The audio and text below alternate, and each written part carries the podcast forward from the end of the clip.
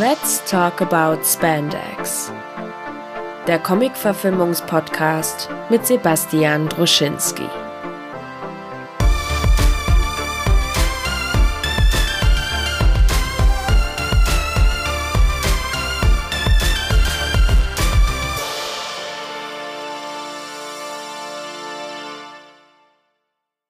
Herzlich willkommen bei Filme zum Dessert und Let's Talk About Spandex. Hallo den, Basti. Den, den, sind Nerdiversum, dem verwobenen Nerdiversum. Genau. Und wir machen gleich mal jetzt einfach mal den Aufruf direkt am Anfang, egal wo ihr das jetzt hört, auf welchem, äh, in welcher App oder auf welchem Device, da gibt es bestimmt irgendeine Art und Weise, mit uns in Interaktion zu treten, uns zu liken oder uns zumindest zu folgen.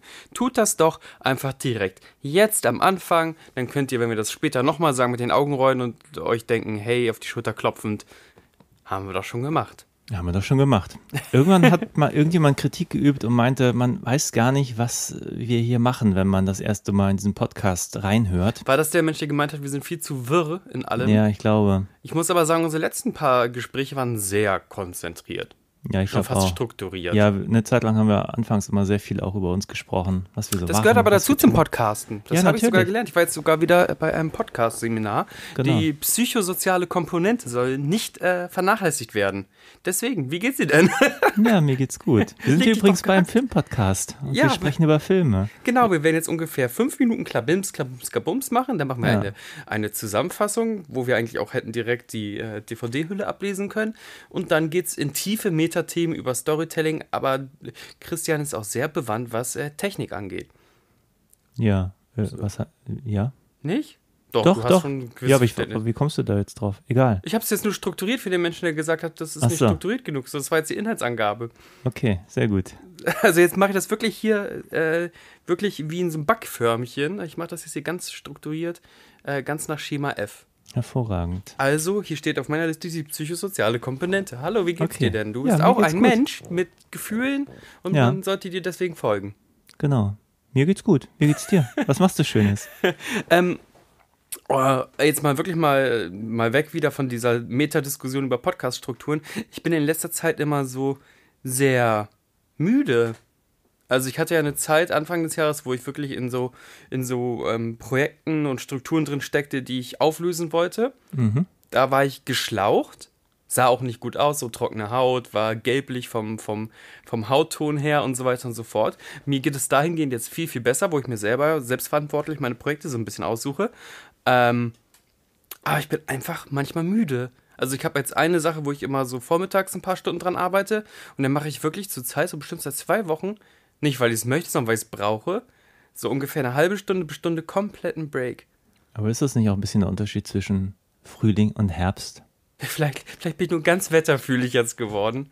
Ja, also dieses, ich meine, jetzt ist auch schon wieder dunkel und was haben wir, 16 Uhr oder so? Ja, also, ja.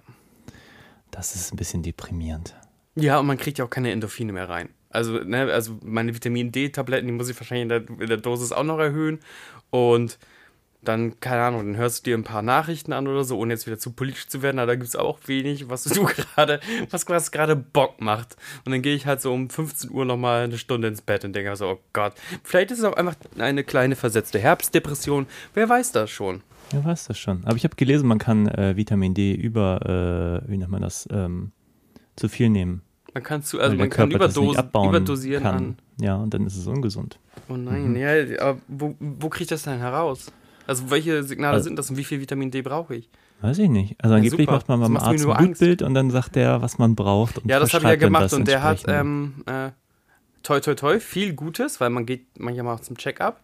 Mhm. Aber äh, richtig krasser Eisenmangel, richtig, richtig krasser Vitamin D-Mangel. Ähm, schon sträflich gering. Es kommt mit meinem Kellerkind-Lifestyle so. Und dann noch irgendwas, das habe ich vergessen. Ach so, okay. Hat aber nichts damit zu tun, dass es mir körperlich richtig gut geht und auch eigentlich psychisch halb gut, aber ich echt müde bin. Einfach Ach so, müde. einfach müde. Ja, Naja, So ist das halt. und deswegen haben wir uns ja verabredet, heute einen, einen Quatschfilm zu gucken. Oder Genau. möchtest du noch irgendwas aus deinem Leben erzählen? Aus meinem Leben, ach, viel gearbeitet und Ja, Schluckgeräusch ins Mikrofon erstmal gemacht. ja, exzellent. Sehr schön. ja, ach, keine Ahnung, was gibt's zu erzählen? Vieles und nix. Ich war neulich mal beim anderen Podcast zu Gast. Schön, Lars mach doch, Nissan. plug doch mal. Ah, wie heißt denn der? Die machen einen englischen Podcast. Das ist das erste Mal, dass ich Englisch reden musste. Das war aber gar nicht schlecht. Wir haben über, äh, welchen Film haben wir denn geguckt? Lucio Fulci. Ich Ähm, finde ja Kartoffeln, die englische Podcasts machen, äh, um die ähm, äh, Zielreichweite zu erhöhen. Sorry, wenn ich da jetzt den Hammer Holzhammer raushol, das finde ich ein bisschen wack.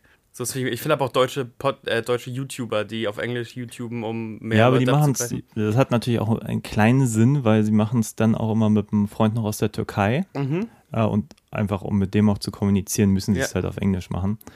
Und ähm, das ist dann vielleicht so ein, so ein Das Kleiner ich. Soll auch Workaround. jeder in der Sprache machen, wie er möchte, aber es gibt ja manchmal echt das Kalkül von wegen Klickrate und so. Ja, aber ich habe schon ja gemerkt, dass komplexere Aussagen schon schwierig sind in einer, also ich, eigentlich kann ich ja ganz gut Englisch, aber dann merke ich schon, wenn man dann irgendwie, wir haben da so ein bisschen über äh, über die Zensurgeschichte von, von Mhm. Film gesprochen und dann irgendwie auf Englisch zu erklären, den Unterschied zwischen indiziert und Beschlagnahmung und so. Ja, ja.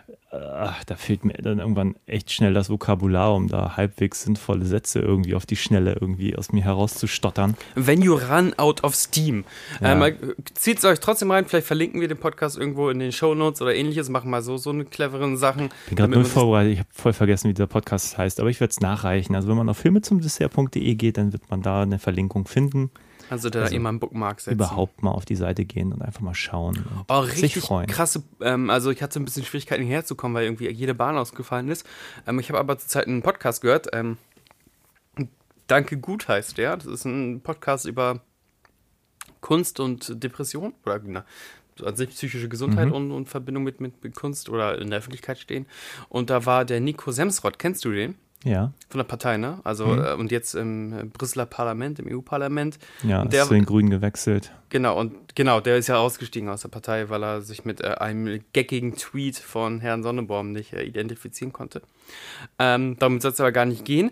Äh, der war dazu Gast bei diesem Dank gut Podcast und ich habe mich, ich hab mich sogar kurz gefreut, als äh, der Bus mir vor der Nase weggefahren ist und ich hier äh, noch später nach Bahn weggekommen bin, weil diese Unterhaltung so, so krass gut war, weil der sehr offen mit seiner geistigen Gesundheit umgeht. Und er ist ja ein, der als Künstlerfigur immer schon so nega eine negative Brille auf hat. Aber wie doll ihm auch diese ganze EU-Parlamentsscheiße noch doller in die schlimmste Depression reingerissen hat, in die er jemals war. Okay. Also richtig äh, gute Unterhaltung. Okay, klingt gut. Ich habe mich gerade durch den Eli Roth Podcast weitergehört. Ich glaube, ich habe ihn neulich schon angesprochen. Aber viele, viele interessante Interviews gehört, die sie da führen. Mit so Leuten wie, ähm, äh, wie heißt sie? Tilly, Jennifer Tilly? Jennifer Tilly, ja. Das aus hier, Bride of Chucky und äh, Unbounded oder Bounded. Ich weiß nicht, ob man unbounded war oder bounded war, aber ja. ja, Jennifer Jamie Lee. Curtis und wen haben sie ja noch interviewt zuletzt? Äh, boah, gerade gar nicht vorbereitet. Der, ähm, der mit Tom Savini, den fand ich anstrengend, aber einfach total viele, viele unterschiedliche Leute. Ich meine, manchmal holen sie auch so Leute ran, das habe ich, glaube ich, letztes Mal gesagt, wie Joe Shoemaker, Mhm. den sie dann irgendwie nur wegen Lost Boys dann Oh, in dieses. Horror-Ding ziehen. So. Ja, aber er hat ja sonst gar keine Horrorfilme gemacht. Das ist einer meiner Lieblingsfilme. das nehmen sie immer als Aufhänger, ihn dann auch zu nehmen. So. Würde Und, würd ich auch machen, würde jeden Aufhänger nehmen. Aber Joel Schumacher, ja. Heißt Schumacher mit Nachnamen, hast du deutsche Vorfahren, kommt auch in äh, Let's Talk About Spandex. Obwohl, ich habe ja sogar eine Schneise. Joe Schumacher kann jederzeit zu mir kommen. ja. Nee, auf jeden Falls du Fall. das jetzt ganz, hörst, Joel. Ganz netter Podcast. Gefällt mir besser als die Eli Ross-Filme selber. Und äh, genau, eine, eine Ausgabe mit äh, Stephen King war auch ganz cool. Ja? Ja. Der wurde mir schon von links und rechts ein bisschen empfohlen. Vielleicht muss ich da jetzt auch einfach mal raufhüpfen. Hm. Einfach mal raufhüpfen. Einfach mal rauf. Wenn die Unterhaltung mit äh, Nico Semsrott fertig ist, vielleicht äh, tippe ich das mal ein. Oder ich höre uns in unserem Podcast-Universum zu Ende, weil wir haben ja auch viele, viele Folgen. Sehr, sehr, sehr viele gute auch. Das stimmt. Auch. Hast sogar letztens geschrieben, die und die Unterhaltung war ganz gut. Also ich finde es schön, dass du den Unterhaltung, Unterhaltung nochmal hörst Mhm. und dann so ein Fazit, so ein Feedback-Loop nochmal ja, ja. in WhatsApp manchmal, reinschreibst. manchmal höre ich wieder rein. Und dann denke ich mir auch immer, oh, was haben wir da für schlaue Sachen gesagt? Oder, uh, wie unstrukturiert ist das denn? ja. ähm, zwischen schlau, doof, unstrukturiert und albern. Ähm, Happy Time Murders. Ich kam hier an, war nicht vorbereitet auf irgendwas, hab gemeint, lass mal bitte irgendwas Doofes gucken. Du hattest den hier noch relativ prominent liegen und hast gemeint, äh, du hast da Meinung zu. Und ich habe gemeint, ja, ich habe da auch Meinung zu. Und dann haben wir jetzt gerade mal reingezwiebelt, 92 Minuten. Ja, The Happy Time Murders von 2019 mit Melissa McCarthy von Brian Hansen. Dem Spross von Jim Henson, dem Muppet-König. Der auch schon, was habe ich eben gesagt, wie alt ist er? Fast 58? 60, irgendwie sowas, ja. Also auch, äh, und dann haben wir gesehen, Jim Henson ist auch schon 990 vers ne, 1990 990. verstorben. Also auch schon über 30 Sehr- Jahre Ja. nicht mehr unter den Lebenden. Und sein Sohn hat offenbar viel übernommen. Der hat sehr viele Puppensachen auf der Vita, nicht nur die normalen Muppets. Er hat die Muppet, was habe ich gesagt? Muppet Weihnachtsgeschichte 92 Mhm, war ja ich, gemacht, Weihnachtsgeschichte. Ja. inszeniert. Und dann irgendwie auch ganz viele andere Serien, alles mit Figuren und so. Und jetzt halt The Happy Time Murders. Ähm, was ich gar nicht wusste, weil ich, als ich das erste Mal den hier halb geguckt habe, Mhm. äh, habe ich noch gedacht, als da Hansen Alternative stand als Produktionsfirma, wo ich dachte, okay, das macht sich jetzt aber jemand einfach, um, um Ach, da. du meinst, die Produktionsfirma ist so, ach, ihr mögt Hansen, aber wir sind die Alternative. ja, ja, so habe ich das Ah, verstanden. aha. Ich dachte, das wäre jetzt irgendjemand, der sagte, okay, wir machen jetzt einfach die bösen Muppets und Mhm. nicht quasi der Sohn des Schöpfers himself. Aus, aus dem sozusagen. Bauch des Biestes selber äh, Genau. versuchen, subversiv Ich weiß zu nicht, ob die, die Produktionsfirma, ob das ein gut gewählter Name dafür war. Weil es ist ja gar keine Hansen Alternative, es ist ja das ist Hansen. Hansen After Dark. Ja, genau. Hansen für Erwachsene sozusagen. Der hat mich total erinnert an Miete Feebles. Also in seiner Grundattitude. Ja, so ein bisschen, stimmt. Also der Vergleich, den muss man äh, ertragen. Wenn wir jetzt gleich in, in das gewisse Detail gehen, lass uns doch versuchen, die Handlung kurz und knackig zusammenzufassen. Wobei ich glaube, man gar nicht so sehr meiner Meinung nach über, über Handlungs-Plotpoints reden muss, sondern an sich über die Haltung des Films und was funktioniert und was nicht. Und Worldbuilding vor allem. Ja. Und wie Figuren eingesetzt werden. Genau, und so. genau, ja, genau. Aber nicht jetzt von wegen, und dann ist dieser Twist passiert und dann dies und dann das. Nö, ich weiß auch nicht, ob das so spannend ist an dem Film. Aber da kommen wir gleich drauf, Ja. was den Plot angeht. Willst du ein, dich an einer Zusammenfassung Ich versuche versuchen? mich ganz kurz, weil mich das immer ähm, am allermeisten an, an jedem Filmpodcast langweilt, wenn, wenn die Handlung abgerissen werden muss, aber ich versuche. Ähm, es geht darum, dass wir einem äh, Muppet, äh, also wir leben in einer Welt, in dem Muppet und Menschen miteinander zusammenleben. Muppets wurde aber früher in der Gesellschaft einfach nur als lustige Unterhaltungsäffchen, sage ich einfach mal, eingesetzt wurden und die das auch noch, das ist zumindest, zumindest behauptet das der Film, das immer noch in sich haben. Wir treffen aber einen sehr zynischen, abgebrühten Muppet-Privatdetektiv, der früher sogar bei der Polizei war, der allererste Muppet-Polizist äh, im, in Los Angeles. Ähm, und der ist verwandt mit einem Casting-Mitglied der äh, Happy Time, einer wahnsinnig erfolgreichen Sendung in den 90ern. Und als dann nach und nach Casting-Mitglieder dieser ähm, Happy Time Casts umgebracht werden, unter anderem auch sein Bruder, äh, muss er wieder mit seiner ehemaligen Partnerin zusammenarbeiten. Die sind inzwischen verstritten, die haben ähm, ja, ungeklärte, dreckige Wäsche sozusagen noch im Raume stehen.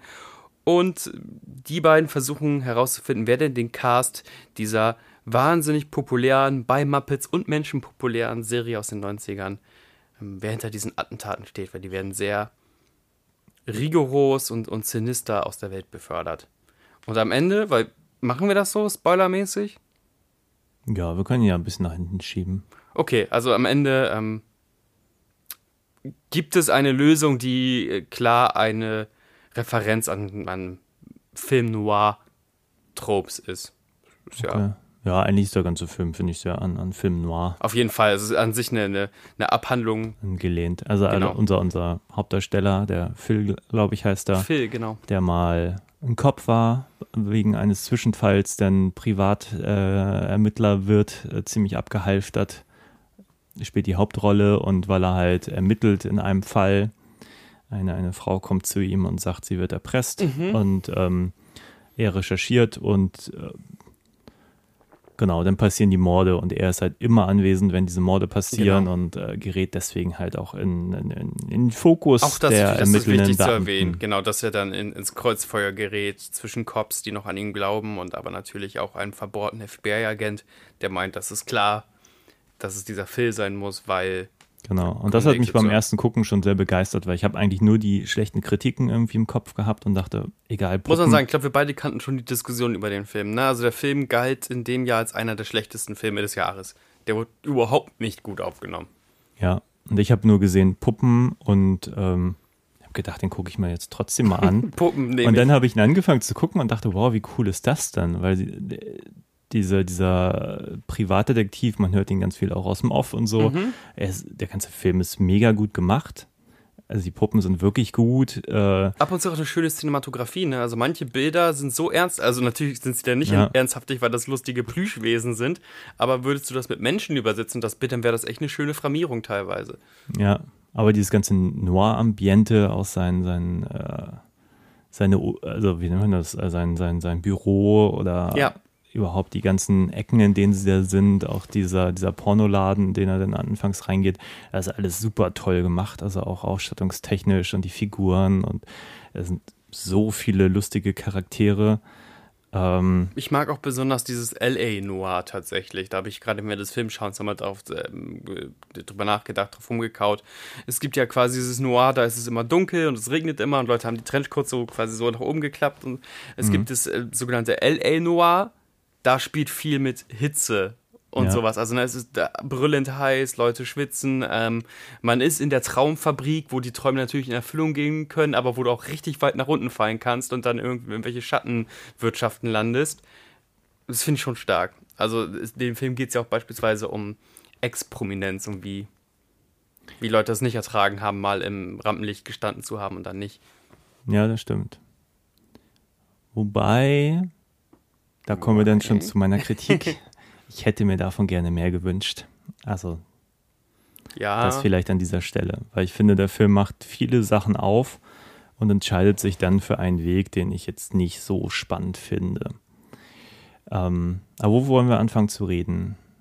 Lass doch erstmal äh, drüber reden, wie diese Welt an sich einfach gebaut ist. Die Versuche, äh, was sie schaffen und was sie vielleicht auch nicht schaffen, mit wenigen Szenen dem Zuschauer, der jetzt sich komplett auf diese, diesen Kosmos einlassen muss, ähm, schafft er es, das zu vermitteln? Und wie schafft das? Oder was schafft er nicht zu vermitteln? Was verstehen wir noch nicht über die Welt? Weil ich glaube, wir müssen erstmal ganz schnell die Welt verstehen, bevor wir in die Metadiskussion über das Genre können. Ja, ich bin mir auch nicht sicher, ob sie die Welt nicht ein bisschen zu komplex gewählt haben, weil Mhm. es kommen immer wieder Sachen drin vor. Ähm, ich musste mich auch gerade an den, den Abspannsong denken, I Want Candy, wo ich erst im Nachhinein geschaltet habe, ah ja, okay, weil ja Zucker für diese Puppen auch irgendwie eine Droge ist und Ja. so. Ähm, I Want Candy macht ja auch Sinn, so, aber das kam für mich sehr spät und es hat auch inhaltlich gar keine Bewandtnis, dass äh, Puppen von Zucker high werden und so. Also nicht so richtig. Also es wird zwar Mhm. irgendwie erzählt, aber es ist nicht mehr als irgendwie ein, ein Side-Gag sozusagen, der ein paar Mal ausgespielt wird, wie ich finde. Ja, jetzt kann man drüber streiten, ob das vielleicht elegant ist, weil man es nicht auch so sehen muss, weil es auch entweder unwichtig oder Leute, die das Detail bemerken, die finden es halt süß. Ja, genau. Ähm, das anstatt Aber die Frage ist, ist es denn nicht lustiger, wenn es wirklich ein Detail bleibt, als wenn das dann am Ende noch im Titeltrack dann wieder irgendwie Okay, ja, aufbereitet den wird und dann viel, ja. viel wichtiger wird, als es eigentlich sein sollte. So. Ähm, weil zum Beispiel, also jetzt um diesen Gag nochmal zu erklären, der ist halt super lustig, wenn irgendwann so ein Viech im Hintergrund sagt irgendwie, äh, hier möchtest du was kaufen, möchtest du Zucker oder Glucose, Fructose-Sirup, so, das ist halt super Gag, aber wenn man den noch dreimal mehr macht, dann ist er halt irgendwann nicht mehr lustig, leider. Also das erste Mal ja und dann irgendwann denkt man sich, ja, aber I know. So. ähm, ja, wie auch immer. Äh, vielleicht erklären wir noch mal ein bisschen den Anfang, weil ich das Gefühl habe, es ist einfach auch sehr kompliziert. Also, ähm, wie gesagt, wir haben das Setting, er ist Mhm. Privatdetektiv, er war mal Polizist, irgendwas ist passiert, wir wissen nicht was. Ja. Eine, äh, ein, eine Muppet-Frau kommt zu ihm, sagt ihm hier, ich werde erpresst. Daraufhin geht er zu diesem Pornoladen, weil er irgendwie erkennt, okay, auf diesem, diesem, äh, äh, wie nennt man denn das? Brief, den sie bekommen hat und mit dem sie erpresst wird, ist ein P und, Mhm. und er weiß, wo er dieses P findet auf Ja. diesem Zettel und, und, und geht halt in so einen Pornostore und da passieren dann die ersten Morde. Eine, eine vermummte Gestalt kommt rein, bringt halt irgendwie einige Puppen um. ja. Er ist der Erste da am Tatort, weil er hinten irgendwie in den Hinterräumen unterwegs war und so. Und dann kommt seine ehemalige Kollegin. Da ist was passiert und wir wissen auch zu dem Zeitpunkt noch nicht was. Die kacken sich halt die ganze Zeit an und werden dann sozusagen wieder Kollegen wider Willen. So. Mhm. Und ähm, das ist halt so das ganze, ganze Setting. Ähm, er mit seiner ehemaligen Kollegin müssen sich zusammenraufen. Sie wird gespielt von Melissa McCarthy. Mhm. Meines Erachtens gerade am Anfang viel zu laut im Spiel, im Auftreten. Ich mag sie ja nicht so. aber dazu vielleicht auch später noch ein bisschen mehr. Ähm,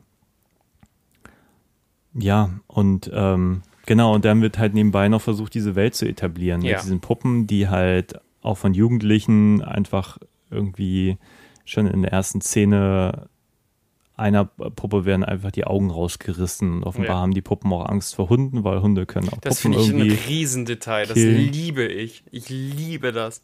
Dass das Hunde nicht verstehen, dass Muppets quasi wie Herrchen sind, sondern für die sind die einfach quasi Knautsch-Toys. Ja. Und deswegen.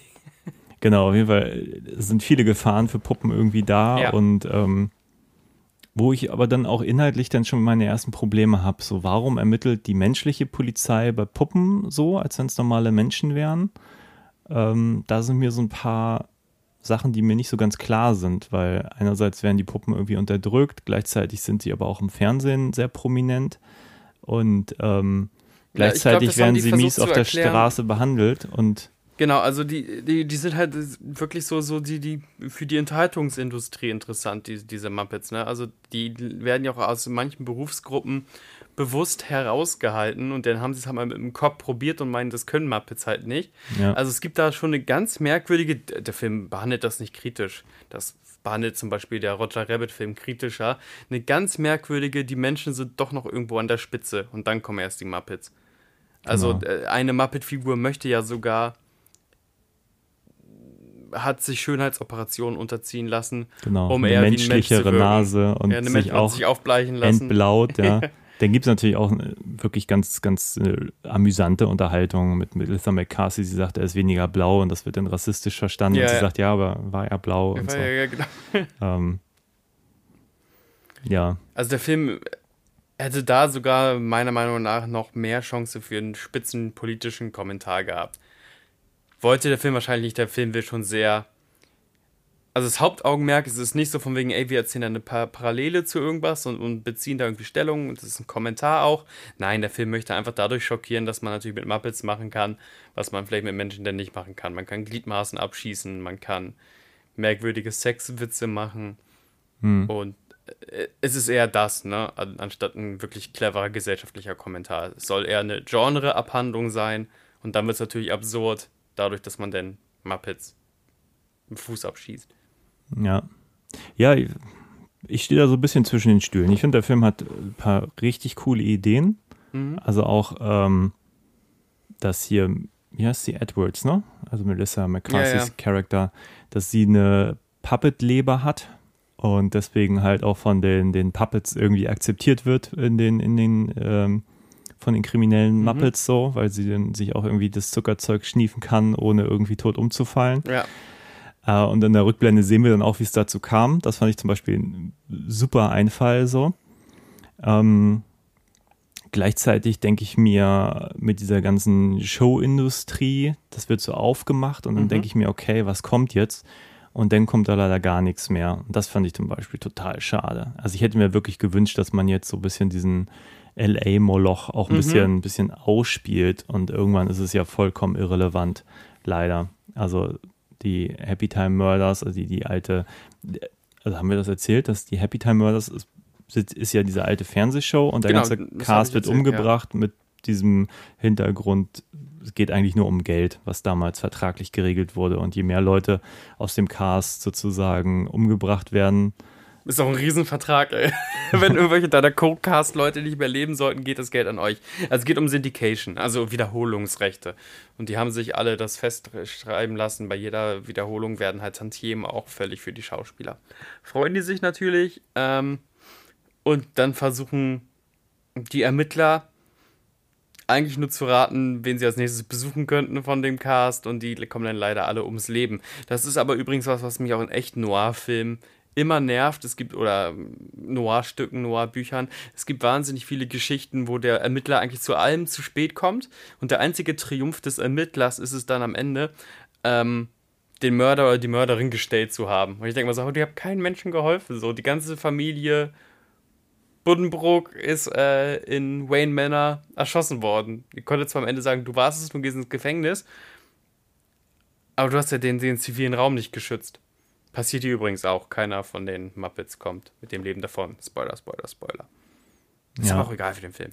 Ja, es, und es ist schade, weil ich finde die, die Muppets auch, wie sie gemacht sind, teilweise mega cool. Mhm. Und die haben dann ihre kleine Szene und sind dann weg. Und die haben jetzt auch keine Charaktere. Weil zum Beispiel dieses letzte Pärchen, was sie besuchen, da habe ich noch gefragt, eine, okay, eine wo, Zeile. Ja. wo, wo, wo sind die jetzt? Warum fahren die da hin? Ähm, das war mir dann doch manchmal ein bisschen zu, zu abgehakt, anstatt Ja. vorher zu sagen, okay, wir sehen vielleicht mehr von der Show, wir sehen mehr von damals, wie die alle, dass man einfach auch die, die Figuren einmal kennenlernt, bevor sie dann das Zeitliche segnen und nicht einfach, äh, ach so, die gibt's auch und ach so, die ist jetzt Mhm. auch tot und so. ja, Ähm, oh ja, die hatten was miteinander, dann haben die ihre kurze Szene auch weg und ähm, ich glaube, da wäre einfach, also drehbuchtechnisch wäre da deutlich mehr drin gewesen. Also wir haben auch das Problem, dass das Verdächtigenfeld am Anfang noch sehr groß ist.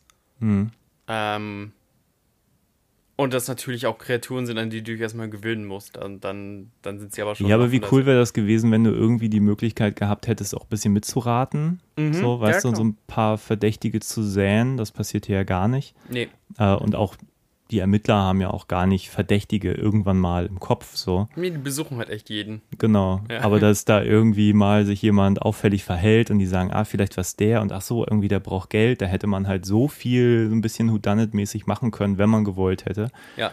Das hätte sich wirklich angeboten. Und ich hätte mir halt wirklich gewünscht, dass man diesen, diesen Hollywood-Moloch so ein bisschen auszelebriert, wenn man schon dieses, dieses Umfeld wählt. So, man sieht ja einmal kurz diese Party damals Mhm. und so, wo die da irgendwie alle feiern und erfolgreich Ja, ja, ja. sind und äh, offenbar auf, alle auf dem Zenit ihres Erfolges. Und jetzt sind irgendwie alle abgestürzt und man sieht dann kurz, wie sie quasi dahin vegetieren alle, aber irgendwie nichts, nichts anderes. Und das fand ich ein bisschen schade. Ich glaube, da wäre einfach Potenzial gewesen, um da wirklich noch wirklich coole Sachen zu machen. Vielleicht ergänzend dazu, ich fand es halt auch echt schade und teilweise problematisch, Hm. ähm, dass auch alle ehemaligen Ca also alle ehemaligen Castmänner irgendwie in, in, in die Unterwelt oder Sexindustrie irgendwie abgerauscht sind und keiner keiner es geschafft hat, so ein bisschen entweder Geld zu erhalten oder Grundfame zu erhalten, wenn du weißt, was ich meine. Die sind Hm. ja alle komplett abgerutscht. Ähm, Ja, aber weißt was du, dann noch, auch zu vielen kommen, ich, ich blas dir einen für eine Zuckerstange Gags sorgt. hm. Und das finde ich, ähm, vielleicht bin ich da schon echt zu sen- sensibel, aber das finde ich einfach nicht schön. Also klar kannst du den einen Junkie-Charakter haben, der sagt, ey, gib mir Zucker und äh, ich prostituiere mich, aber wenn das jeder Charakter macht, ist das irgendwie doof. Hm. Oder ne, ich glaube, der Bruder von dem Ermittler ist, glaube ich, der noch, der am besten sein Fame gehandelt hat, weil der zumindest noch ein schönes Haus Hm. und lädt sich irgendwann Groupies noch in den Whirlpool. ja. Also ne, es gibt, es gibt entweder Fame, Fame oder äh, Unterwelt. Mehr gibt es nicht. Ja, ich glaube, was ich an, am Konzept auch noch ein bisschen problematisch finde, ist, ähm, ja, der Film scheint mir doch, doch ein bisschen sehr viel einfach provozieren zu wollen, Ja, ja, das ist ein oh- Shock-Value. ohne eine Humor. größere Agenda zu haben. Genau, aber ja, genau. Das, das meine ich ja. Der Film bemüht sich ja gar nicht um so einen richtig krassen Kommentar. Genau, aber wenn ich mich zum Beispiel an alte Jim Henson Sachen erinnere, weil ich habe gerade neulich die, die, den allerersten Muppet the Movie geguckt, Mhm. von ich glaube 78 oder Ja. so.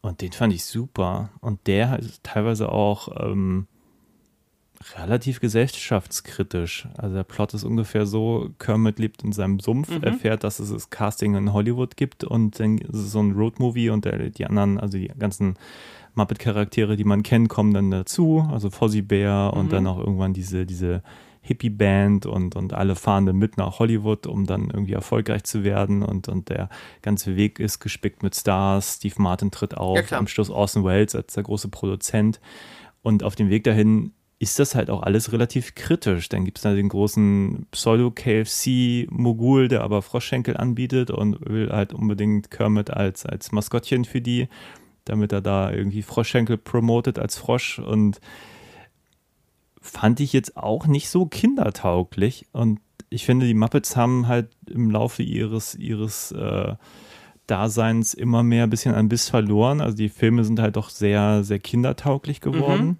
mit der Zeit, immer mehr. Und jetzt zu sagen, wir machen jetzt was, was es noch nie gab und eigentlich ist das inhaltlich viel weniger relevant als das damals. Klar, aber es benutzt halt nur viel denn? mehr die vulgäre. Sprache und Bilder. Genau, Also, ist es einfach, es geht um Shock Value und um vulgäre Sprache, ist es nicht der, der raunchy, Muppet-ähnliche Film, die Muppet-Alternative für die Generation Family Guy. genau, ich hätte mir nur gewünscht, dass es auch inhaltlich ein bisschen mehr geworden wäre, wenn man sagt, man richtet sich jetzt an Erwachsene, dass man auch eine Struktur wählt, die ein bisschen fordernder ist vielleicht. Weil so hat er mich wirklich an Meet the Feebles erinnert, Mhm. ähm, der einfach auch eigentlich mehr auf den Effekt Wert legt, als wirklich auf irgendeine Geschichte oder so. Und ich hätte mir irgendwie gewünscht, dass hier so ein bisschen mehr drin stecken würde. Und ich glaube, das ist auch ein bisschen das Problem an dem, dem Misserfolg, weil ich unglaublich viel an diesem Film richtig gut finde. Ich kann den Misserfolg tatsächlich nicht hundertprozentig nachvollziehen. Gerade wenn man bedenkt, dass der Film nicht so super duper teuer ist, da ein bisschen chinesisches Produktionsgeld reingeflossen ist und ähm, den kompletten Verriss. Jetzt soll mich niemand äh, falsch verstehen. Das ist bei Weitem kein Meisterwerk, aber ich, ich sehe den Film als das, was er ist. Ein handwerklich sehr sauber gemachter äh, äh, Abhandlung eines Noir-Genres, aber mit einer lauten, jugendlichen ähm, Holzhammer-Humorkeule. Nicht, nicht fein. Der Film hatte keine feinen Gewürze. Nee, aber wenn ich ihn jetzt mit, was weiß ich, den neuen Ghostbusters vergleiche oder was, was gibt es hier noch für diese ganzen Komödien, die auch aus dem Saturday Night Live-Umfeld irgendwie entstehen, ähm, immer wieder, da muss der Film sich nicht vor verstecken. Der ist halt handwerklich sauber, der macht Spaß, der ist mit So. Sogar sehr herausfordernd 90, teilweise. 95 Minuten kann man den super weggucken, Ja. macht Spaß, viele gute Ideen drin, bunt. Wie gesagt, Melissa McCarthy ist nicht meine Lieblingsschauspielerin. Ich finde, die häufig spielt die mehr für die Bühne als wirklich für Film. Die ist mir häufig zu laut. Hier fand ich, hatte sie sogar ein paar Momente, wo ich sie ganz gut fand, so. Aber die kommen dann irgendwie später, wenn sie eben nicht mehr die ganze Zeit irgendwie drauf kloppt und man sich fragt, warum ist sie eigentlich so aggro die ganze Zeit. Ähm, ja, also das, ich fand ja ihren, ihren, ihren Chef viel besser, so der, der, der Es, genau, es gibt den, den, es gibt wieder den schnurrbärtigen äh, Lieutenant, der der auch immer ein ganz bekannter Schauspieler ist, ein Name jetzt so gerade. Der spielt unter einfällt. anderem mit, den kennst du bestimmt aus The Office. Da spielt er Ja. auch mit, da spielt er den eher lethargischen Kollegen, aber ist ja wurscht. Und dann gibt es den FBI-Agenten, gespielt von Joel McHale. Das ist ein sehr clean cutted, also der, der könnte auch ein Action-Lied sein, so. Mhm. Passt natürlich auf die, die arrogante Ermittlerrolle auch ganz hervorragend.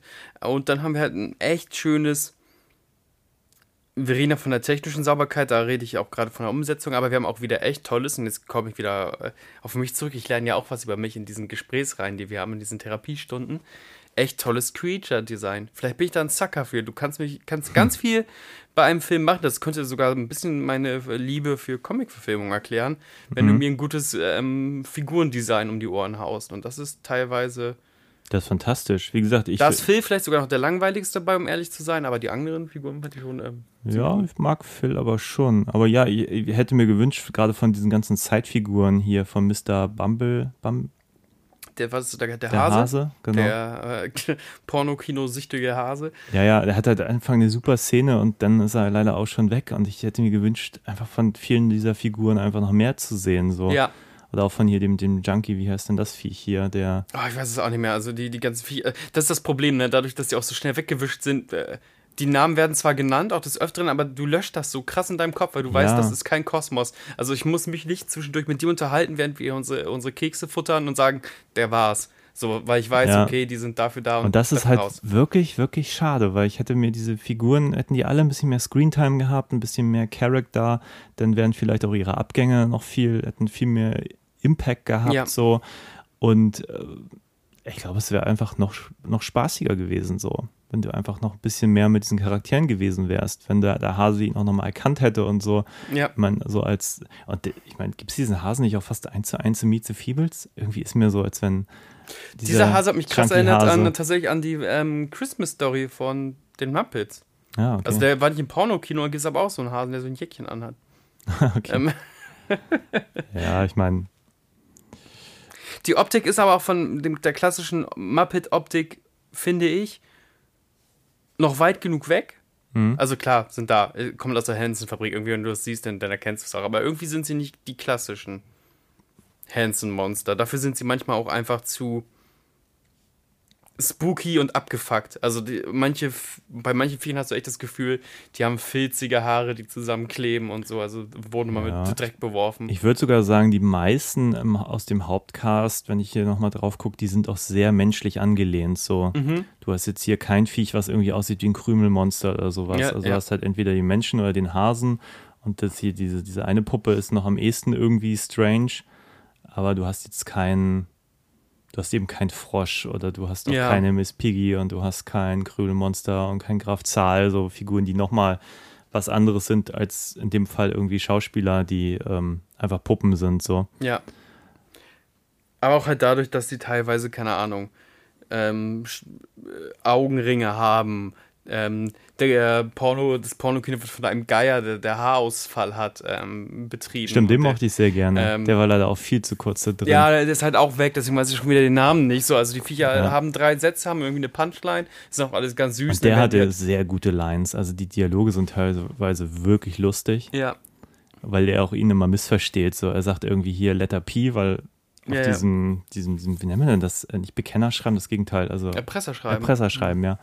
Ähm, und, und der, der Pornoladenbesitzer hört nur Pi und sagt, ja, hier, Pi haben wir auch. Haben wir so. auch, ja. der ist so, no, no, no. Ja, sehr lustig. Mag ich sehr gerne. Der war gut drauf. Also auch so realistisch. Also teilweise, das glaube ich, war, fand ich total cool, dass einige dieser Muppets für mich viel realistischer waren als jetzt hier Melissa McCarthy, die irgendwie Mhm. immer, wo, ich Mhm. nicht, wo ich nicht wusste, was spielt die da eigentlich. Und dann bei dem Pornoladenbesitzer, bei der Muppet, wusste ich die ganze Zeit, was der spielt. Fand ich Ja. super. Also war der bessere Schauspieler. Bester. Preis geht an, an, den, geht an den Geiern aus, äh, aus, aus dem Pornokino. Ja. Ähm, es ist gleichzeitig auch eine Metadiskussion über diese Detektivfilme, Noir, Pulp, hast du nicht gesehen. Jetzt natürlich an sich das Ding, wenn du irgendwann zu Meta wirst, kann dann überhaupt eine Spannung aufkommen. Kennst du, erkennst du ein Medienerzeugnis, was gleichzeitig über sich selber referiert, aber im, auch noch im klassischen Sinne spannend, spannend ist? Naja, ich meine, genau so ein Beispiel haben wir ja quasi letzte Woche besprochen mit Scream.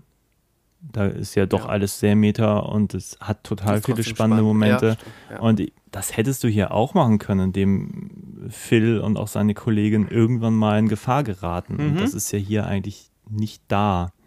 Du hast zwar mal den Moment, wo sie in das Haus gehen und, und aber so wirklich mitgefiebert habe ich da keine Sekunde, weil einfach keine, keine Suspense-Momente waren. Du wusstest nicht, ist jetzt der Mörder irgendwie im Haus oder sind die selber auf der Abschussliste? Das war ja irgendwie, die waren ja nie wirklich in Lebensgefahr. Ja. Und ähm, wie gesagt, ich glaube, da ist einfach drehbuchtechnisch nicht alles so geil, wie es hätte sein können. Wie gesagt, schöne Dialoge, ähm, aber vielleicht einfach ein bisschen zu konstruiert, vielleicht ein bisschen zu viel alles. Also ich hätte, wie gesagt, ich hätte es lieber auf diesen Whodunit-Bereich und dann lieber auch vielleicht die Location reduzieren müssen, dass sie vielleicht, keine Ahnung, die letzten Verbliebenen des Ensembles irgendwie in einem Set, weil die alle dann doch noch beim Film arbeiten, irgendwie da haben und dann passieren da Morde und, und äh, die sind aber irgendwie vor Ort und Mhm. müssen halt auch mit der Situation umgehen. Ich glaube, da wären einfach, einfach echt spannendere Momente möglich gewesen, gerade so im, im letzten Drittel, weil jetzt, ich sag mal, das Ende, Ende, also ab dem Moment, wo eigentlich das ganze Ensemble umgebracht Ja. wurde und sich dann irgendwie rausstellt, wer der Mörder, Schrägstrich die Mörderin ist, ich fand es weder besonders überraschend, muss ich sagen, und ich fand es auch nicht. Es hat mir nichts mehr dazu hindiert, äh, addiert. Also es hätte einfach spannender sein können und dann hätte man diesen, diesen Relief auch noch bringen können. Aber ja, das, das dann auch wieder ins Gefängnis zu verfrachten und den Mhm. Ausbruch zu zeigen, das war mir alles ein bisschen, es war überhaupt nicht so richtig reduziert, wie es hätte eigentlich sein müssen, glaube ich, um es ein bisschen spannender zu machen.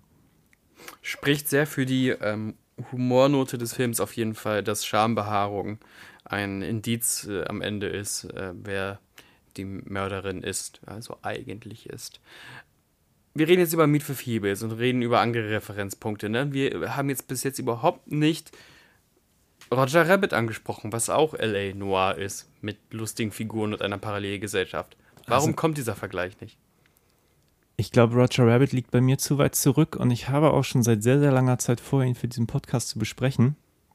Und deswegen habe ich ihn in letzter Zeit auch nicht geguckt, obwohl mhm. ich mir in der Zwischenzeit die Blu-ray gekauft habe äh, und will ihn dringend schauen. Ich habe nur schlicht keine großen Erinnerungen gerade an den. Also ich weiß zwar ungefähr so Bob Hoskins und, und also ich ja, liebe ja. den Film so, aber ich habe ihn einfach echt 20 Jahre nicht mehr gesehen.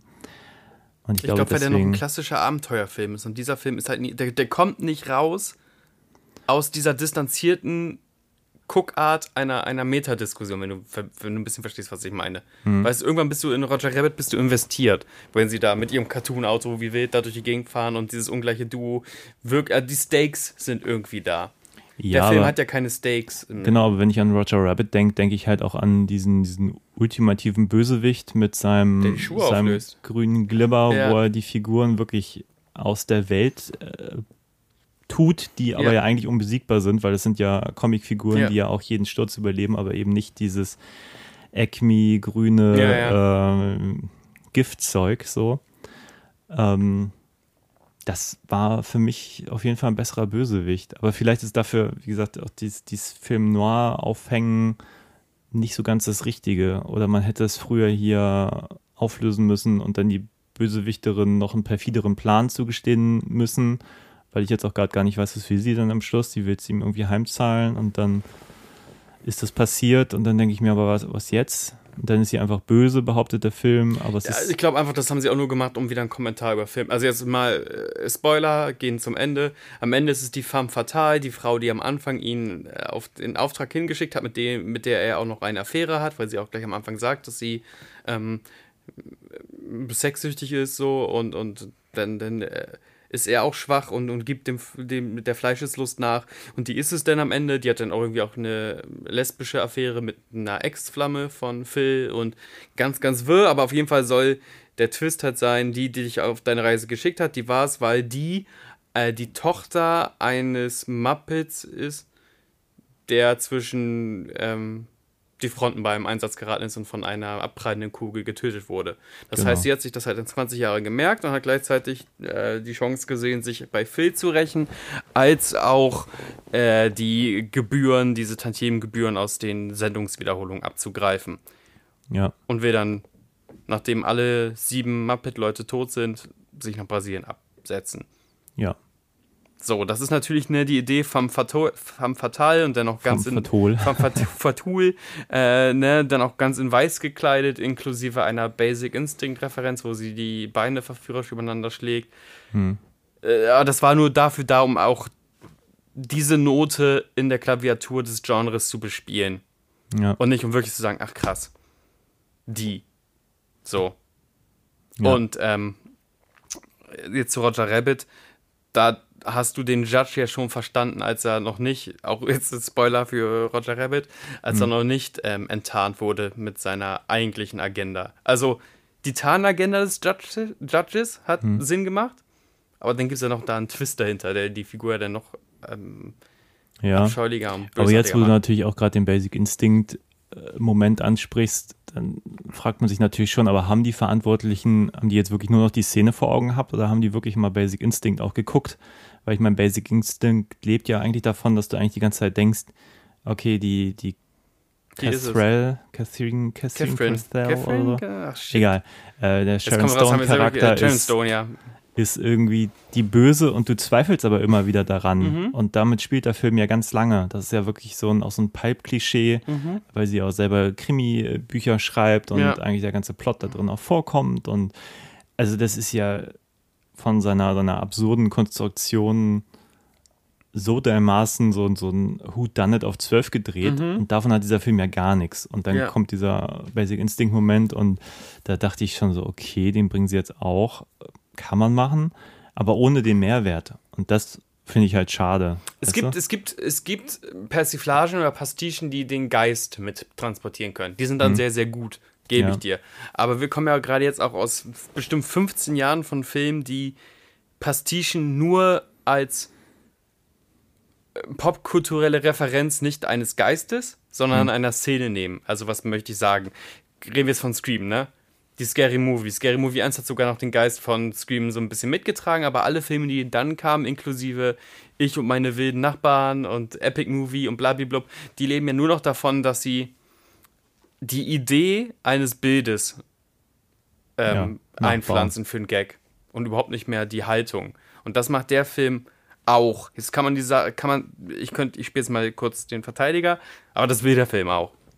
Also der Film will will diese Art des Humors, des Holzhammer-Humors bespielen. Da ist es eher witziger, dass sie dann halt einen, einen violetten Busch hat. Ja, da bin ich mir aber, also grundsätzlich gebe ich dir das, aber ich habe den Eindruck, die wollen das nicht immer. Also ich finde, der Film hat halt Momente, die halt relativ ernst wirken, mhm. obwohl es Puppets sind. Also auch dieses äh, versiffte LA. Das ist ja alles erstmal relativ düster so. Mhm. Und der mhm. Humor kommt ja darin, dass man als Pappen halt, äh, Puppets halt auch irgendwie normale Menschen sind mhm. so und auch ermordet werden können. Und ich finde, das ist so, diese Düsternis, finde ich, gibt dem schon was so. Und das trifft irgendwie auf Albernheit. Und ich finde, dass diese Ausgewogenheit ist aber nicht ganz da. Da gibt es dann auch zum Beispiel den, den, den, den Polizeichef, habe ich eben mhm. lobend erwähnt, aber auch der hat irgendeinen so Moment, wo er das Gesicht verzieht, wo ich mir denke, das ist, das ist blöd in dem Moment, dass es noch im Film ist, weil mhm. der ist da out of character. Der ja. guckt die ganze Zeit voll böse und das wäre für mich, also für mein Humorverständnis, viel lustiger, wenn er in Character bleibt und dann nicht am Schluss so einer Szene die Augen verdreht nach dem Motto, oh, was ist denn hier schon wieder los? Ja, ja, ja. Und das ist mir zu drauf, wenn du weißt, was ich meine. Und ich glaube, der ganze Film hätte besser funktioniert, wenn er sich dann teilweise ein bisschen ernster genommen hätte und eben auch Melissa McCarthy's Rolle ein bisschen ernster genommen hätte, ähm, als die ganze Zeit einfach nur laut zu sein und drüber und, und, und die ganze Zeit so körperliche äh, Geschichten da irgendwie einzubauen, sondern lieber mehr aus den Figuren heraus agiert hätte. Dass man einfach dass man sich nachher an, mehr an die Figuren erinnert, als jetzt wirklich denkt, ja, okay, da war der lustige Basic Instinct-Moment, weil ich finde, der hat keinen, das hat keinen Nachklang so. Ich, also ich mag diese Art von Film eigentlich nicht. Hm, ja, klar. Als Scary Movie mag ich auch, äh, genau, Scary Movie mag ja. ich auch nicht. Das hat, oh ja, da hast ja recht, das hat kein Gewicht. Aber ne, manche, manche, äh, es war eine populäre Klangfarbe, die irgendwie auch Bank gemacht hat. Deswegen meine ich, vielleicht ist das der, der Film für die Generation Family Guy. Das ist jetzt aber nur eine Vermutung, ich weiß es ja nicht. Der Film war ja auch seit 2006 oder 2008 in, in Development Hell, wo ich mir auch dachte, okay, krass, die, die haben es also mit dem dicken Namen Hansen nicht auf den Weg gekriegt, hm. diesen Film zu produzieren. Seitdem ist irgendwie eine, ein Teil des Drehbuchs herumgegangen. Es waren schon viele verschiedene Schauspielerinnen, inklusive, ich glaube, Jennifer Garner und äh, Cameron Diaz mal irgendwie, zumindest in losen Gesprächen. Ah, okay. Und es haben sich keine Finanziers gefunden, bis dann die Chinesen damit eingestiegen sind. Okay. Ja, es wirkt so ein bisschen wie, wie zwei unterschiedliche Herangehensweisen, die in diesem Film irgendwie vereint werden mussten. So dieses, wir machen irgendwie eine Hommage an den Film Noir, mhm relativ ernst und wir wollen einen Hau drauf Film machen. Schön einen reinkiffen und dann einfach lachen, so. dass da äh, einem, einer Kuh einen runtergeholt wird. Genau, und es fühlt sich an wie so, so ein Kompromiss dazwischen. So. Also so ein Kompromiss, den damals äh, Peter Jackson mit Meet the Feebles auch gegangen ist. Wahrscheinlich, weil er aber auch einfach dann irgendwann auch die Zeit fehlte oder auch das Geld, um da noch besseres Drehbuch zu schreiben mhm. oder wie auch immer oder Dinge auch anders umzusetzen oder so. Ähm, aber bei diesem Film finde ich es halt schade, weil er halt einfach technisch so gut ist. Und dann denke ich mir manchmal so, ja, aber wenn es jetzt auch genauso konsequent inhaltlich gewesen wäre, hätte ich es einfach ein bisschen schöner gefunden. Trotz aller Qualitäten, die er hat. Ja. Ist äh, Jennifer McCarthy die, die gehassteste Mainstream-Comedian? Melissa, ja, Jennifer, weil ich noch bei Jennifer Garner war. Melissa McCarthy, die gehassteste ähm, Lead-Actress der letzten Jahre? die kriegt immer nur auf den Sack. Die kriegt für Ghostbusters auf den Sack. Die hat jetzt für diesen Netflix-Superheldenfilm, wo sie, äh, ne, ah, da war die Punchline von wegen, ja, irgendwas mit Falcon vielleicht, keine Ahnung, weißt du, ist gelöscht. Ähm, wo der Witz war, halt, sie ist eine dicke, aber auch gleichzeitig eine Superheldin. Dann hat sie für den Film äh, vor Kehrig gekriegt und immer wieder. Naja, gut, ich meine, ich glaube, ich verdiene ganz gut, dass es ihr ziemlich egal sein kann. Meinst du, die lachen sich mit, äh, auf ihren Geldbaren liegend äh, in den Schlaf? Ich glaube schon. Das also. weiß ich nicht. Also ich meine, einerseits, die ist ja eigentlich an so einem Punkt, wo sie, glaube ich, auch inhaltlich mitreden kann. Mhm. Nur so wie sie spielt, unterstelle ich ihr einfach mal, dass sie, glaube ich, diesen, diesen Haut drauf Humor auch mag. Und genau das finde ich halt problematisch. Das finde ich hier problematisch, das finde ich in Ghostbusters extrem problematisch. Und diese ganze Häme, die der Ghostbusters abbekommt, kann ich voll unterschreiben. Ich finde, es ist ein schlechter Film. Ja. Das hat überhaupt nichts mit den Frauen in der Hauptrolle zu tun. Das hat auch erstmal nichts mit ihr zu tun. Das hat damit zu tun, dass sich das ganze Ding nicht ernst nehmen möchte. Und Original Ghostbuster hat sich ernst genommen. Ja. Also bis heute die, die, die erste Szene in dieser Bibliothek mit der Bibliothekarin ist halt inszeniert wie ein Gruselfilm, also Ja. im Original. Und das macht halt der neue, äh, macht es nicht. Das ist halt alles albern, das ist blöd, das macht keinen Spaß, die Figuren sind albern, aber nicht nur ihre Figur ist albern, die sind alle albern. Also die sind für mich auch nicht menschlich, wenn die halt immer albern sind und immer Mhm. drüber und ähm, ja, und das ist mein Problem damit. Also ich würde mir so wünschen, dass sie äh, die gleichen Filme macht, aber ernster, ernster nimmt, ihre Rollen, ihre Ja. und, und einfach, ähm, ich glaube, das wären bessere Filme einfach. Das ist halt inzwischen echt schon auffällig, dass es echt das Genre, oh, das ist ein Mel Melissa McCarthy-Film. Also es gab früher auch von, oh, das ist ein Adam Sandler-Film, dreh die Augen, gibt schon automatisch einen Daumen nach unten, nur bei Adam Sandler mitspielt. Ich bin ja auch einer der letzten Adam Sandler-Verteidiger auf diesem Planeten. Ja, ich, ich meine, die, gerade die Saturday Night Live-Filme hatten häufig natürlich das Problem, die Sachen funktionierten auf, als Sketche total gut, Mhm. weil selbst wenn die ein bisschen lang waren, waren sie halt immer noch nur sechs, sieben Minuten lang Ja, ja. und das konnte man halt ganz gut durchsitzen. Und wenn man dann anfängt, das irgendwie auf, auf Spielfilmlänge zu bringen, da finde ich, haben sich dann häufig gerade bei diesen ersten frühen Adam Sandler Sachen, also bei mir ist schon irgendwann die Langeweile eingestellt, weil dann ich dachte auch so Waterboy, okay, nach 20 Minuten irgendwie ist der Witz jetzt auch irgendwann ein bisschen umzingelt und dann versuchen sie es Hm. natürlich immer zu steigern, zu steigern, aber irgendwie hat das für mich meistens Spielfilmlänge nicht so richtig Aber suchst du in solchen Filmen wirklich einen klassischen Film? Ja, was heißt, ich suche einen klassischen Film, aber ich merke natürlich schon, wenn ich jetzt auch neulich, was habe ich dann wieder versucht zu schauen? Ich glaube, den ersten Ace Ventura Mhm. oder den zweiten, den ich früher total gut fand und jetzt mal dachte ich, boah, ich muss hab echt ein bisschen Mühe, den durchzusitzen so. Ja, ja. Also nicht, weil ich nicht vieles total toll finde, aber weil der mich dramaturgisch so überhaupt nicht mitnimmt und mich wirklich langweilt über weite Strecken. Und das habe ich auch mit ganz vielen anderen, gerade Komödien aus den 90ern, die ich alle so konzeptionell total toll finde. Auch so Happy Gilmore Mhm. oder, oder hier, wie heißt der? Chris Fahey, die, die Beverly Hills, die Kampfwurst. Ja, ja, Also, wo ich denke, ja, ja. macht das auf, auf 40 Minuten und ich liebe diese Filme, aber gerade in ihrer ganzen Länge haben die echt so viele Momente, wo ich denke, oh, ich wünschte, die hätten einfach ein bisschen mehr, mehr Momente, die mich auch inhaltlich abholen, als einfach nur noch ein Gag und noch ein Gag Ja. und dann ziehen ein paar davon nicht und ja. Wenige Filme haben es geschafft, mehr zu machen als eine Nummerrevue, gebe ich dir. Aber zum Beispiel bei den SNL-Filmen finde ich es ja total toll, dass ich weiß, Chris Farley und David Spades waren super miteinander befreundet im echten Leben und die machen halt Quatsch miteinander und dann kommt für eine Szene halt noch Chris Parnell oder Norm MacDonald oder sonst wer dazu. Dann machen die nochmal Quatsch. Dann, also ich, ich sehe die Filme eher so, Homies ähm, kommen zusammen und werfen sich einen Schuh an den Kopf und äh, vielleicht bin ich auch eine tumbe Gestalt, aber mir reicht das dann manchmal schon. Ähm, Also ich spreche jetzt auch natürlich nur aus Erinnerung. Also Ja. ich würde super gern viele davon mal wieder gucken, einfach das um auch meine, Start der Adam Sandler-Reihe. genau, einfach auch meine Erinnerungen nochmal aufzufrischen, wie ich da heute zu stehe. Ich glaube, ein paar Sachen finde ich vielleicht besser, ein paar weniger gut. Ich meine, so ist das einfach. Meinst du, es lag am, am hauchdünnen Budget, dass sie Elizabeth Banks in dem Film ungefähr nur für zwei Drehtage oder so hatten? Ich meine, die ist ja ziemlich top gebildet, aber passiert ja nichts mit ihr. Das kann ich nicht sagen. Also, Warum holt man so ein Stunt-Casting, wo man denkt, ey krass, die ist da und dann. naja gut, ich glaube genau aus dem Moment. Also wenn man sagt, okay, wir haben jetzt irgendwie nicht so viel Budget, aber zwei Tage irgendwie die Person ist drin, dann Mhm. Das gibt man machen ihr so ganz natürlich eine Rolle. schäbige, das machen so ganz schäbige europäische Produktionsfirmen ja auch immer, die sich dann für einen Tag Jean-Claude Van Damme leisten können oder sonst wen, der dann einfach durchs Bild läuft und einen Karate-Kid-Tritt macht. Ja. Ähm, macht mich immer irgendwie traurig, wenn man, wenn man Stunt-Casting betreibt und nicht so richtig weiß, was man mit Stunt-Casting machen soll. Ja, ich habe gerade neulich hier über den, ja, wie heißt denn der, von hier dem Donnie Darko-Regisseur da, äh, Southland Tales Mhm, Southland Tales, ja. äh, von Richard Kelly.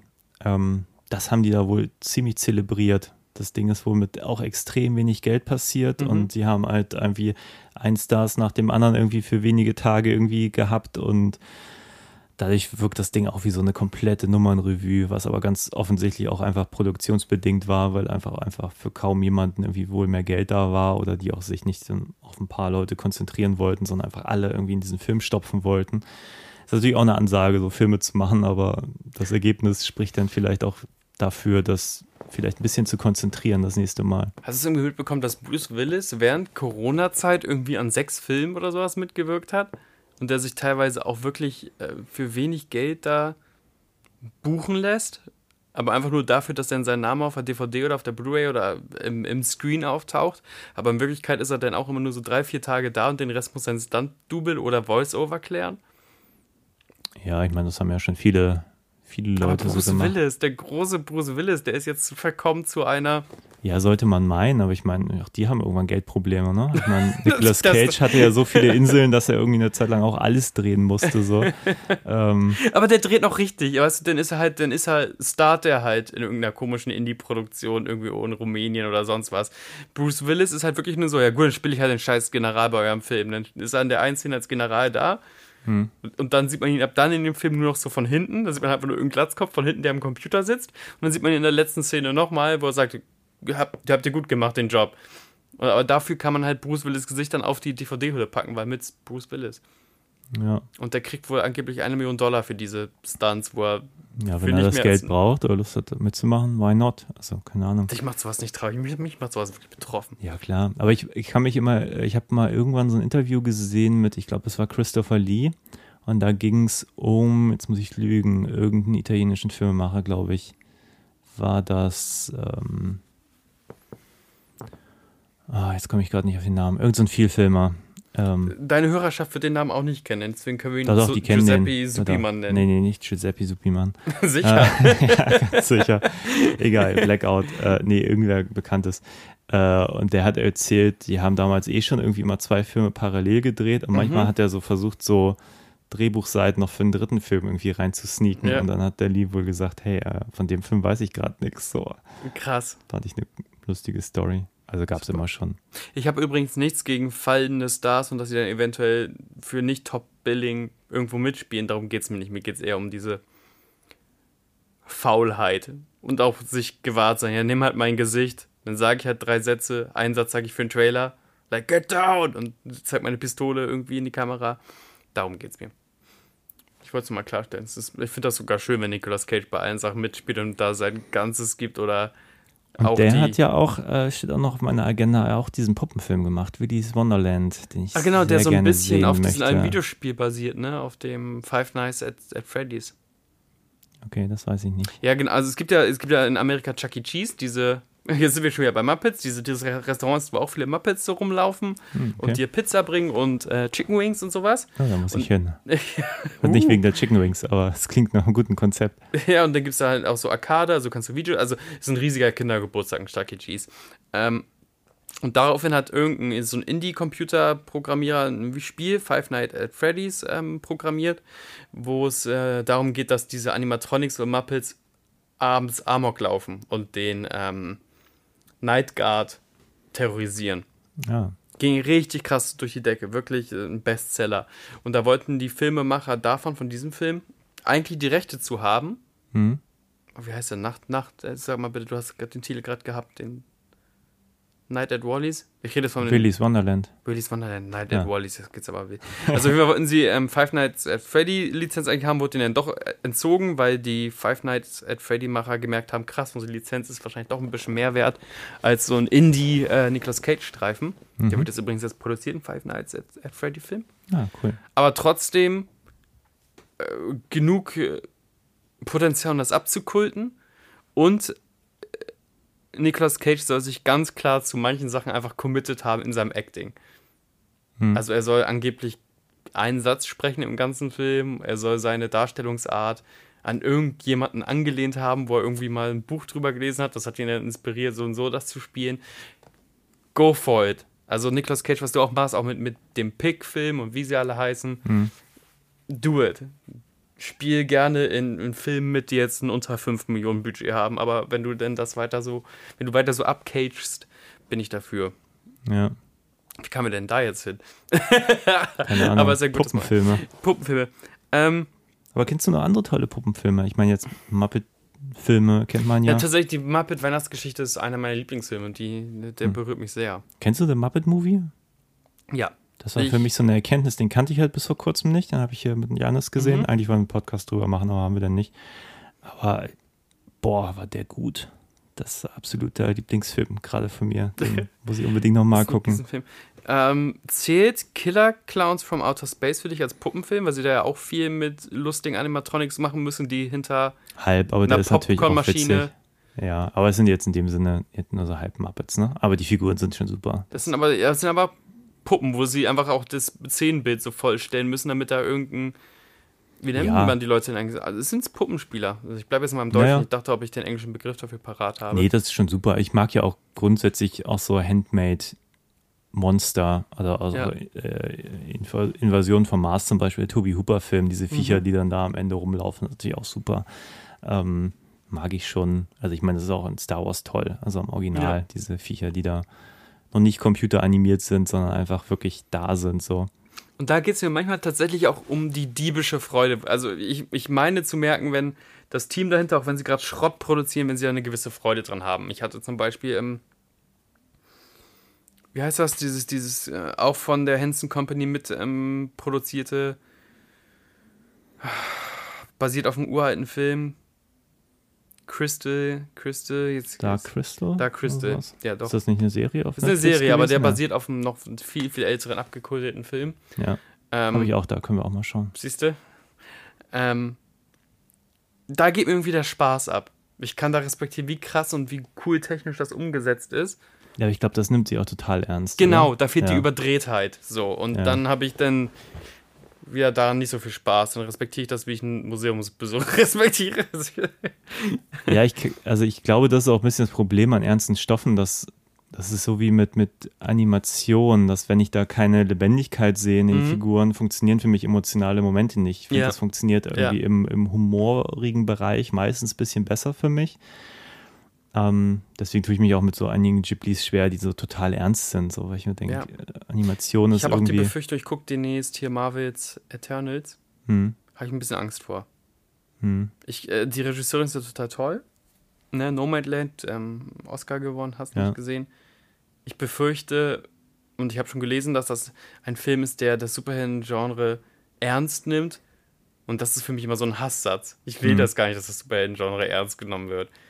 Ja, aber, ja, aber das ist, glaube ich, manchmal missverständlich, weil ich will ja auch, also ich finde, wenn man so, so eine Quatschprämisse hat, finde ich das ja okay, wenn es quatschig ist. Nur, was ich zum Beispiel in diesem Film ja ein bisschen kritisiere, ist, dass die Figuren sich nicht ernst nehmen. Der Inhalt kann ja quatschig bleiben. Mhm. ja, also ja, quatschig finde ich ja total gut. Nur, ähm, unbedingt. nur diese gewisse Ernsthaftigkeit da drin finde ich halt auch gut und ich finde, das widerspricht sich nicht. Also, aber da jetzt ein Drama draus zu machen, hätte ich jetzt bei Happy Time Murders auch nicht so gut gefunden. So. Ja, eben. Also, Ja. ähm, genau, also das ist die Frage, ne? wa- was ist das Genre und wie viel Verspieltheit hat das Genre in sich? Gen Ende, ähm, wir reden jetzt über alles, also über den Film, aber ich glaube, wir haben uns auch so ein bisschen leer gequatscht. Technisch, also allein einfach als technische Handübung kann man den super gucken. Ich finde es ein bisschen, und ich weiß, es ist ein Muppet-Film, aber ich finde es immer jetzt, vielleicht werde ich auch altersmilde, ich finde es immer total komisch, wenn äh, der Konflikt im Kopfschuss gelöst wird. Ja, ich fand, der war. Der, hat ja nichts verhindert. Also, ich meine, die Ermittler haben am, sitzen am Ende auf einem Haufen Leichen. Ja. Und dann ist ja die Lösung nicht, da eine Leiche weiter auf, auf dem Scheiterhaufen zu werfen. Ja, wie gesagt, das letzte Drittel fand ich extrem problematisch erzählerisch. Wie gesagt, ich fand die Prämisse super. Mhm. Happy Time Murders, okay, die Fernsehserie, die sterben jetzt alle. Also in meinem Kopfkino gibt es da total viele coole Möglichkeiten, was man jetzt hätte machen können. Ja. Der Film entscheidet sich, die fahren zu Person B stirbt, Person C stirbt, Person D stirbt. Ja. Dann kommt unser Hauptermittler Phil ins Gefängnis. Mhm. Und dann ermitteln plötzlich seine Kollegin und seine Sekretärin weiter. Das heißt, für irgendwie fünf Minuten sind, ist noch nicht mal mehr eine Puppe mehr irgendwie Ja. dabei. Und das fand ich total blöd. Also da denke ich mir, wenn Phil unser Hauptcharakter ist und man nimmt ihn jetzt einfach für fünf bis zehn Minuten aus dem Film, finde ich sehr unelegant. So. Mhm.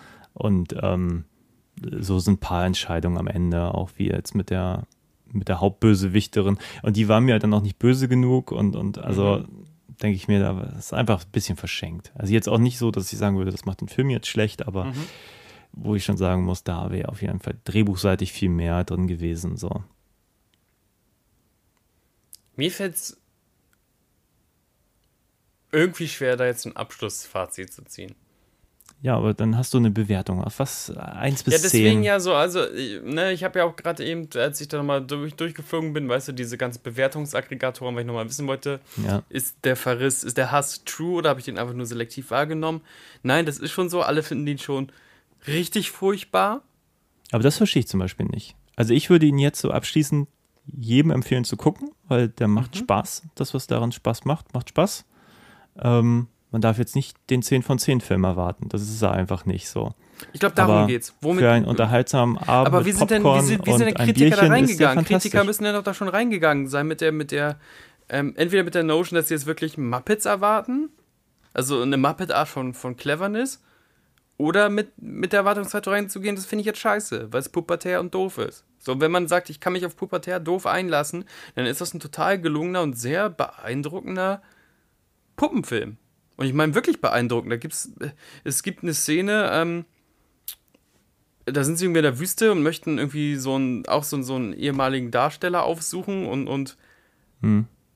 es sieht halt einfach cool aus, wie, wie äh, Phil durch so diesen verlassenen Verschlag mit, der gezückten, mit dem gezückten Magnum-Revolver durchgeht und da eine Tür auftritt und dann sind da so incestuöse, einaugige Muppets drin, die nur bla sagen können. So. Natürlich ist das, ist das Stock, aber es ist einfach cool, so, also wie das ja. gemacht ist und dass er dann quasi True Detective-mäßig, die Kamera ist quasi hinter ihm auf der Schulter und man tritt aus seiner Perspektive auch in diese Tür auf. Ähm, ich weiß nicht, was man erwartet hat, um zu sagen, so, oh Gott, ist das das. Also. Ich glaube, das ist ein Film, der sich mit dem Ende, glaube ich, total schwer tut. Und das ist, glaube ich, das, was viele mitgenommen haben. Mhm. Also auch, dass man am Ende noch Making-of-Bilder sieht, das mag ich halt gar nicht. Ich finde es total interessant so, mhm. aber ich möchte das eigentlich nie im Abspann sehen. Aha. Ich finde, dass das reißt einen aus dem Film raus. Ich finde, der Film hinterlässt einen mit nichts so und das finde ich halt total schade, weil ich finde, da war total viel vorher drin und mhm. ich hasse Filme, die sich nachher so auflösen und es nicht schaffen, die, die, äh, wie nennt man das, das, das, das Gefühl, was du beim Film hattest, noch mit mhm mitzunehmen. So. Und in dem Moment, wo dieser Film am Schluss so auch so hin und her schlängelt und, und auch alles in so ein blödes Wohlgefallen auflöst, da denke ich mir, aber der Film hätte es auch gar nicht nötig. Der könnte auch viel düsterer enden, weil ja, das auch so eine ganze Grundprämisse. Äh, haben können. Ja. Und am Schluss einfach zu sagen, alles Friede, Freude, Eierkuchen, alles ist jetzt toll und man fragt sich nur, aber wie sind die da jetzt hingekommen? Ah, egal.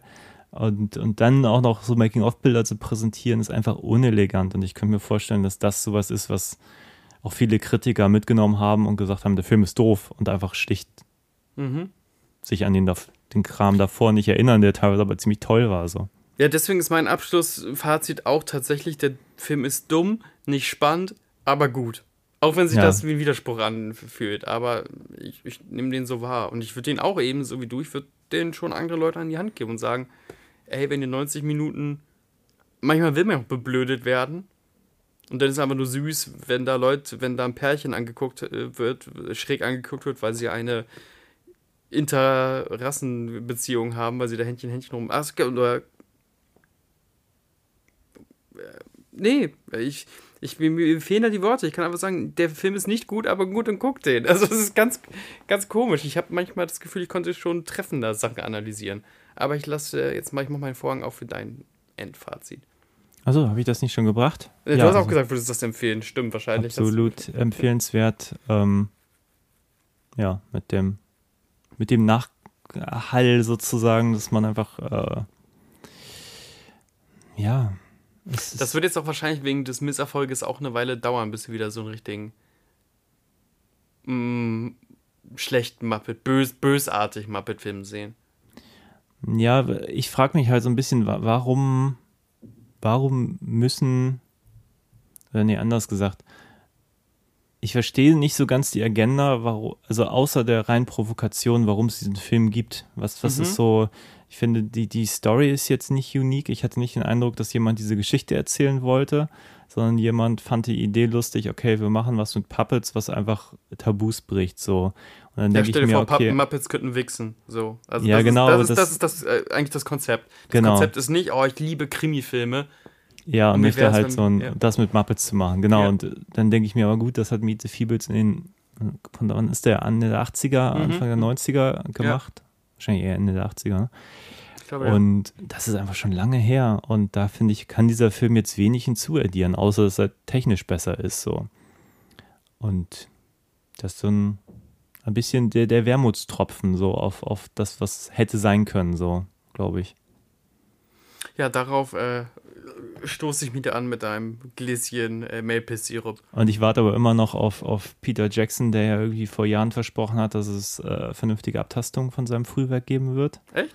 Und ich hätte total Lust auf Meet the Feebles dann Was irgendwann mal eigentlich in gerade? schönstem HD zu schauen. Ist der durch? Hat der keine Lust mehr? Nee, der hat doch, ähm, der macht doch ganz viel. Hat er nicht gerade äh, die Beatles-Doku oder sowas in die Kinos gebracht? Ist das als Regisseur? Nein, als Produzent. Ja, mag sein, aber der war da, glaube ich, das ist so sein, sein aktuelles Baby. Nichts Und- von mitbekommen.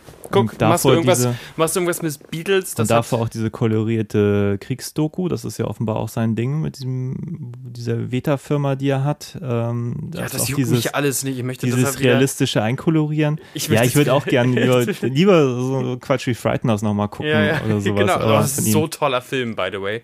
Oh Ja. Gott, ist der gut.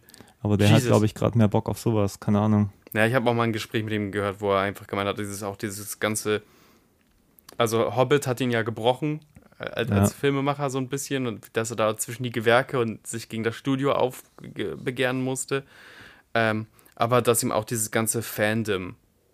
Ne, äh, Nerds können auch schon echt eine undankbare Bande sein, Ja. dass ihn das alles so ein bisschen fertig macht. Aber ich dachte, vielleicht kommt er ja jetzt langsam in die in die Zeit, wo er sagt, weißt du was, ich habe alles Geld der Welt eh schon verdient, ich gehe jetzt wieder zurück nach Neuseeland und mache wieder Quatschfilme. Hm. Ja, vielleicht entwickelt er sich nie wieder zurück. Ich will das immer. Ja. Ja, Meet for manche, Feebles 2. manche Sachen sind, glaube ich, auch gut, wenn die einfach so stehen. Ey, Clerks 3 kommt jetzt raus. Das bestätigt. ja, Krass, ne? freue ich mich nicht drauf. Also will ich nicht sehen. Ich finde es gut, dass der Mann. äh, Ich freue mich, freu mich auch einfach für seine Familie und für die Familie seiner Hauptdarsteller, dass er mit einem Indie-Erfolg. Ja, nö, ich finde ja gut, dass er Filme macht, aber ich will sie nicht sehen. aber ja, anderes Thema. Was kann man denn machen, um dich zu unterstützen? Na, erstmal hier den Podcast hören, Freunden sehr und. Familien und Bekannten sagen, hey, hört doch mal in Filme zum Dessert Direkt rein, im weil wir beim wollen auch ein Truthahn paar mehr Klicks gerne und überhaupt, ähm, das ist die größte Unterstützung. Kann man auch bei iTunes bewerten, ist auch nicht so wichtig, aber irgendwie Hauptsache mal horchen und, und Ja. Und ähm, auch gerne mal Feedback geben. Ja. Auf Facebook, Instagram sind wir.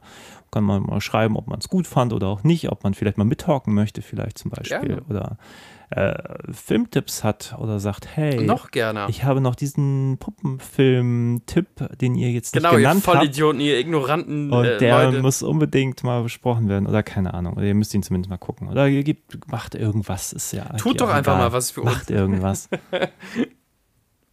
Mama schickt Geld. Echt? Nein, Mhm. das war. Kennst du Joe's Apartment? Ja, ja, Auch kenn ein ich. schöner Film. Ja, ist irgendwie in New York, wird dreimal ausgeraubt und man schreibt der Mama schickt Geld. Super Gag. Ich würde mir wünschen, dass ihr tatsächlich jetzt, wenn ihr über den Weihnachtsmarkt schlendert und mit euren Kollegen eh eigentlich nichts zu besprechen habt, weil ihr kennt diese Person gar nicht, ihr wart ewig lang im Homeoffice, dass wenn irgendjemand von seinem krassen Crime-Podcast-Erlebnis erzählt, ihr sagt, ja, ich höre äh, Filme zum Dessert slash Let's Talk About Spandex, das ist sehr unstrukturiert, aber die haben mindestens zwei gute Einfälle pro 60 Minuten. Ja. Ja. Ja, tschüss, ne? Bye.